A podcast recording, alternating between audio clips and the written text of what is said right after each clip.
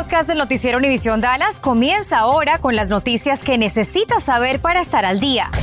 Infórmate de los principales hechos que son noticia aquí en el podcast del noticiero Univisión Dallas. Buenas tardes, bienvenidos a su edición de las 5. Un policía de Dallas está hoy bajo investigación tras haber sido acusado de presunto abuso sexual. Todo habría ocurrido el sábado pasado mientras el oficial estaba en servicio. Laura Cruces aquí está con nosotros en el estudio y nos explica cómo una persona puede denunciar un, a un oficial por un caso como este o como cualquier otro. Claro, compañeros, les puedo decir que la policía ha dado muy pocos detalles de lo que ocurrió. Sabemos que este oficial fue puesto bajo licencia administrativa y que la investigación ya inició, no mucho más. Pero para muchas personas podría ser muy intimidante denunciar a un policía. Sepa que hay varias vías seguras para hacerlo y aquí lo guío. Cualquier persona que sienta que ha sido abusado o que ha sufrido algún tipo de abuso, lo primero que debe hacer es reportar el delito al departamento de policía. Una queja formal puede presentarse de varias maneras puede ir a la sede principal de la policía de lunes a viernes. Allí pida hablar con un detective de asuntos internos no tiene que llenar la planilla ahí mismo, puede hacerlo luego. También puede ir a cualquiera de las siete subestaciones de la policía. Allí puede solicitar el formulario de queja o hablar con un supervisor. Él puede ayudarlo a completar el proceso. Si prefiere no hacerlo en persona, puede llenar el formulario en línea yendo a este enlace de la policía de Dallas. El formulario está en español y puede enviarlo ahí mismo o imprimirlo. El formulario lo puede entregar en persona en la oficina de la Policía Comunitaria en el Ayuntamiento de Dallas. También lo puede escanear y enviarlo por correo electrónico. Muy importante, las quejas recibidas con más de 60 días después del incidente no son investigadas y las quejas de terceros quedan a discreción del departamento, por lo que es muy importante que lo haga la víctima directamente. Pero tiene otras opciones. Una persona puede presentarse a la fiscalía en cualquier momento y presentar cargos o tratar de hablar con la fiscalía en relación a cargos. ¿Y qué consecuencias enfrentaría alguien que reporte una denuncia falsa? Son gravísimas y podrían llevar a delitos graves con muchos años de cárcel y hasta una multa elevada.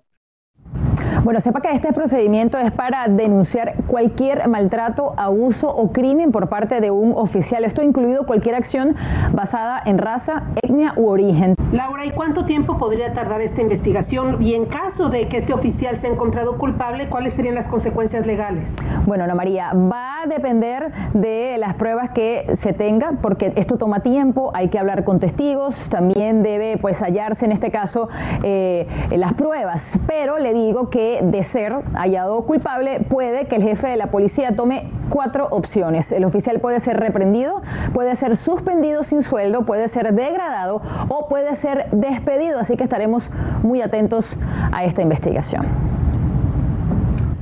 Bueno, la policía arrestó a dos personas luego de una persecución policíaca que terminó en un accidente vehicular derivada de una denuncia en la cual una casa y un coche resultaron dañados por disparos de un arma. Esto sucedió en la cuadra 500 de la calle Road en Forney. Una tercera persona había sido detenida, pero la dejaron en libertad. Al momento, la policía no ha dado a conocer los nombres de los implicados. La investigación sigue abierta. Bomberos de Dallas continúan investigando las circunstancias en las que se desató un incendio en un edificio y cuyos primeros datos revelan que fue provocado. Sucedió hoy poco antes de las 5 de la madrugada en el 4144 dirección norte en Central Expressway. El departamento de bomberos descubrió un objeto incendiario aparentemente lanzado por una ventana al primer piso. Aún no hay arrestos por este incidente. La policía de Plano arrestó a tres sujetos relacionados al robo de catalizadores gracias a la denuncia de un testigo. Dos de los sospechosos fueron sorprendidos en un estacionamiento al momento que intentaban llevarse una de estas cotizadas partes automotrices. Los persiguieron y tras detenerlos descubrieron a un tercer supuesto cómplice en un coche en donde incautaron un convertidor catalítico, al parecer robado, y una pistola. En el estacionamiento había una sierra eléctrica y un coche dañado por estos sujetos. Y si usted viaja por alguna carretera del condado Tarrant, se percatará de que existen banderas en estos momentos que están a media asta. Es en honor a Bishop Evans, el soldado de la Guardia Nacional de Texas que murió ahogado en el río fronterizo mientras cumplía con su deber. Su cuerpo fue recuperado ayer después de haber desaparecido cuando intentaba salvar a una persona el viernes pasado. Evans tenía 22 años de edad y era originario de la ciudad de Arlington. En el segundo día de juicio contra Billy Shamirmir, acusado de haber asesinado a 18 mujeres de la tercera edad en un lapso de dos años, la mayoría residentes del condado Dallas, bueno, hoy el testimonio se centró en los oficiales de la policía que encontraron el cuerpo de Lou T. Harris, de 81 años de edad, dentro de su vivienda. Walmart reveló un video en el que se ve a Harris y a Shamirmir saliendo el día de su muerte, de la muerte de la víctima. Shamir Mir fue acusado de asesinato capital por las muertes de estas 18 ancianas, pero ahora solo un caso ha sido programado a juicio por la muerte de Harris ocurrida en el año 2018.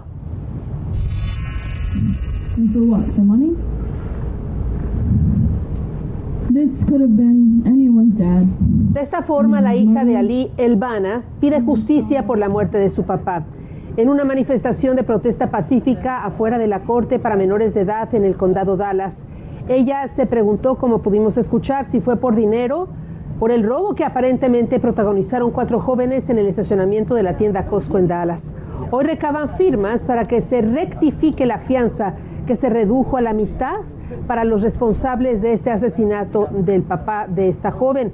El 16 de noviembre pasado, Ali Elbana fue baleado durante un intento de robo. Cuatro individuos fueron arrestados y acusados de asesinato capital. La audiencia fue pospuesta para el 8 de julio. Fort Worth se convierte hoy en el primer gobierno de la ciudad de los Estados Unidos en aplicar el uso de la moneda Bitcoin. Se trata de un programa piloto lanzado por la oficina de Mary Parker, alcaldesa de Fort Worth, la ciudad de Fort Worth y el concilio Texas Blockchain.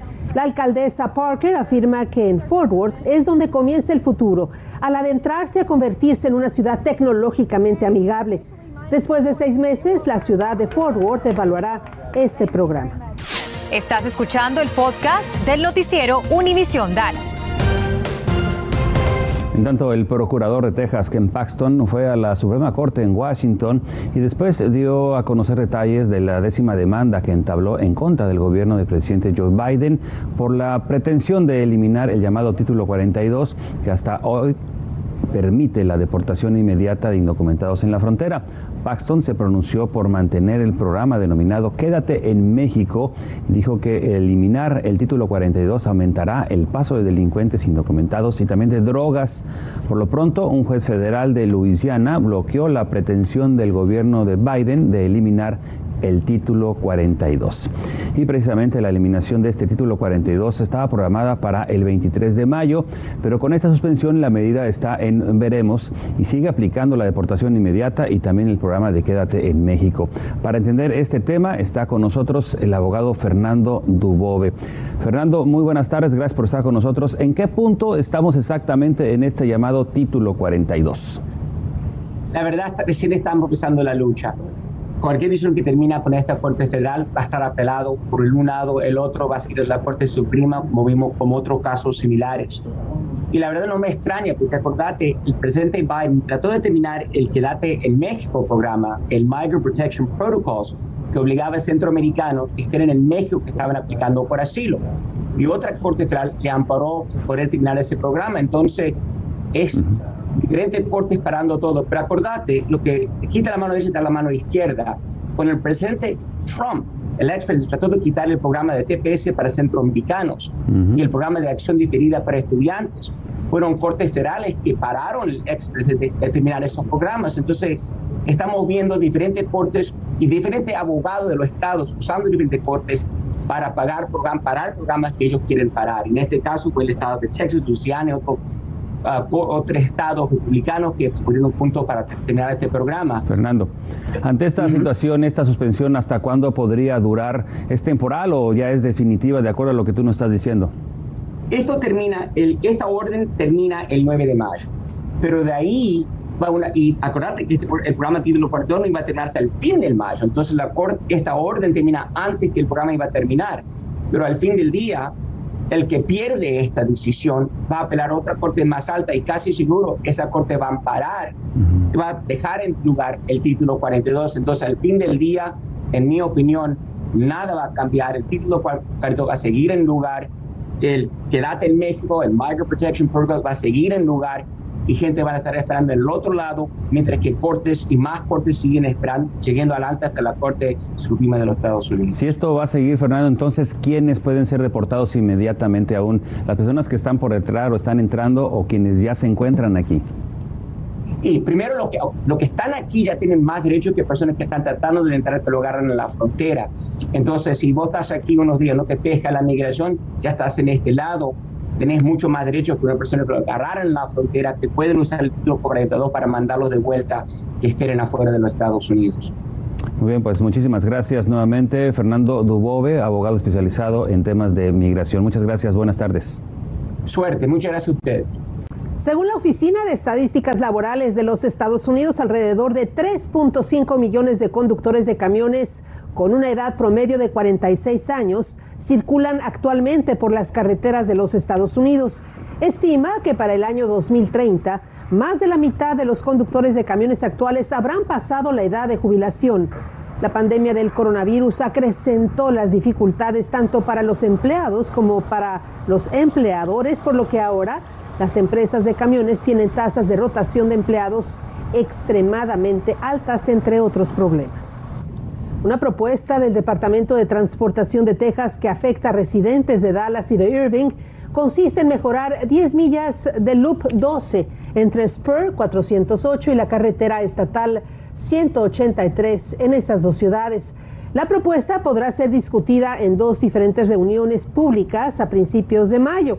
La primera reunión en persona se llevará a cabo, anote por favor, martes 3 de mayo de 5.30 a 7.30 de la noche en el edificio comunitario Jack D. Hoffman, en el 801 al oeste del Boulevard Irving en esa ciudad.